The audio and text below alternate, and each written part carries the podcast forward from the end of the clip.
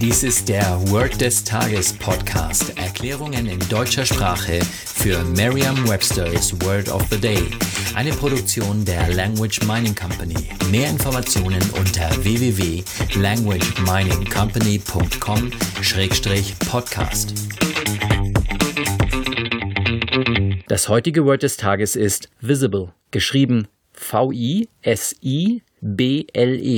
Eine englische Definition ist able to be seen und eine Übersetzung ins Deutsche ist so viel wie sichtbar. Hier ein Beispielsatz. The ship was not visible through the fog. Das Schiff war durch den Nebel nicht sichtbar.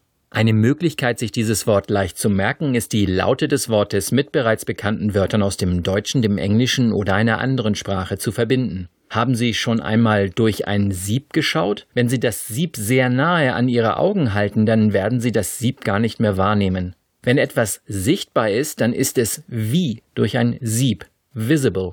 Im Beispielsatz geht es um das Gegenteil, also um not visible. Halten Sie das Sieb einfach ein wenig weiter weg und schon ist das Schiff nicht mehr sichtbar. Sagen Sie jetzt noch einmal den Beispielsatz.